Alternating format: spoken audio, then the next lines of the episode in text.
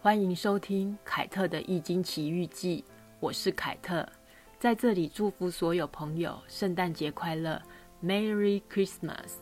圣诞节这么美好的夜晚，就跟大家分享一个华裔女子的冒险故事。凯特曾经是个器官捐赠移植协调师，这个工作我做了八年多。那时候的老板让我去学眼库、骨库、皮肤库。等组织库的架构及运作流程。除了老板募款让我去罗马参加了欧洲组织库的进阶课程之外，我又自己去上了美国组织库协会的课程。在维吉尼亚州上课的时候，课堂里出现了一个脚踩三寸高跟鞋、穿着紧身牛仔裤、充满阳光、散发热情的东方美女。她的名字也很有个性哦。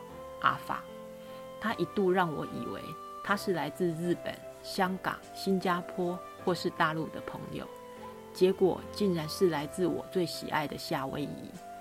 他在夏威夷的眼库做摘取眼角膜的工作，也就是台湾现在的眼角膜摘取技术员。阿法很年轻就到夏威夷念书，拿的是 MBA 学位，完全没有医疗背景。当年他认识夏威夷眼库的眼科医师，因为摘取眼角膜的工作找不到人，医生就问他愿不愿意来做看看。他也想说就试看看吧。眼科医师就手把手的教会了他如何摘取眼角膜。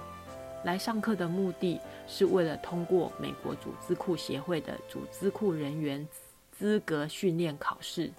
然后再去参加美国眼库协会眼角膜摘取技术员的资格考试。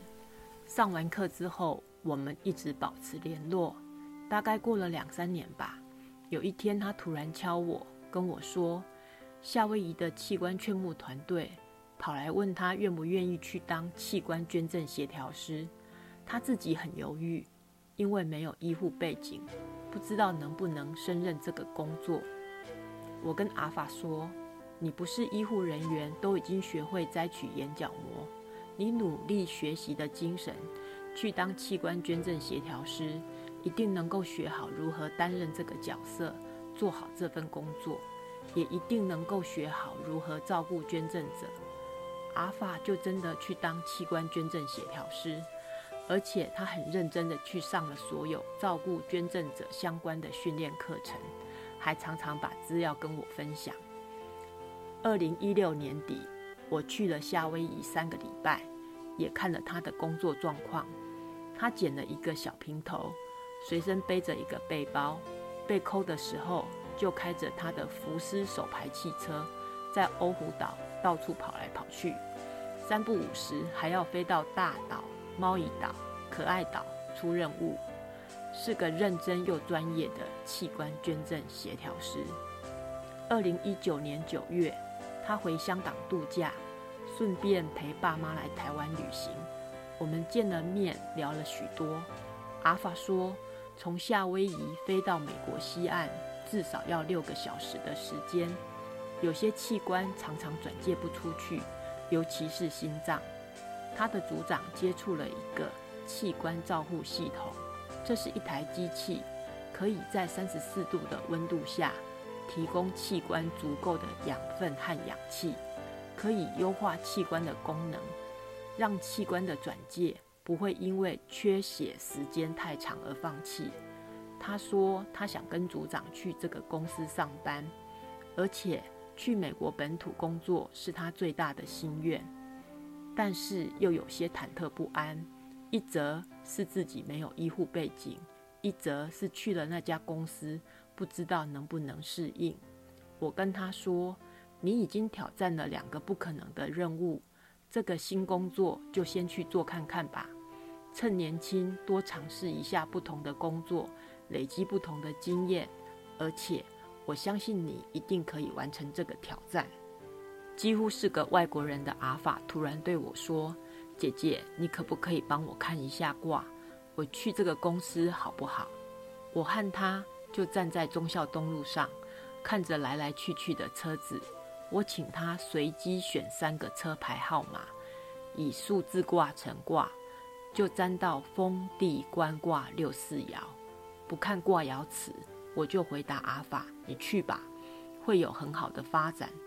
官卦是消息卦，六四爻就是要往前走的阴爻，上面有组长这个九五阳爻可以依靠，下面是个坤卦，又可以帮组长照顾下面的人。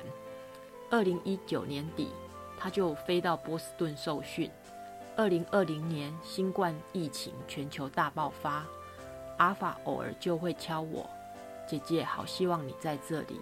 然后传来一些器官照护系统的机器给我看。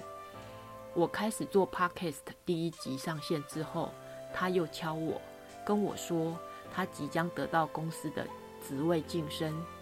原来这孩子在三年的疫情里脚步从来没有停过。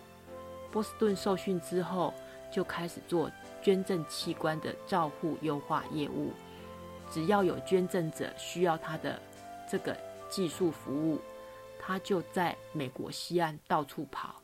史丹佛医学中心、加州大学旧金山医学中心、加州大学洛杉矶医学中心、西雅图的华盛顿大学医学中心都是他的业务范围。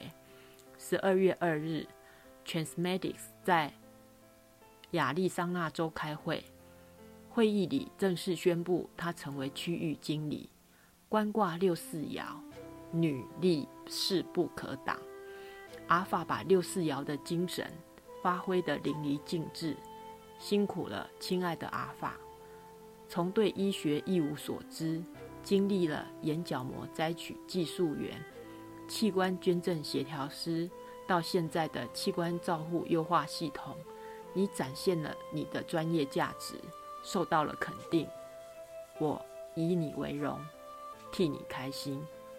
有人问凯特，易经占卦的方法有哪几种？有传统的筹策占卦，三个铜板占卦，可以用乾隆古币十元、五十元铜板。现在易经牌卡、网络占卦也很流行，方法真的很多。而站在忠孝东路上，随机取得三组车牌号码作为数字占卦。就像傅佩荣老师说的，是一种有意义的偶然。天下的偶然都不是偶然，只是你还没有找到原因而已。今天的故事还算励志吧？下次见，拜拜。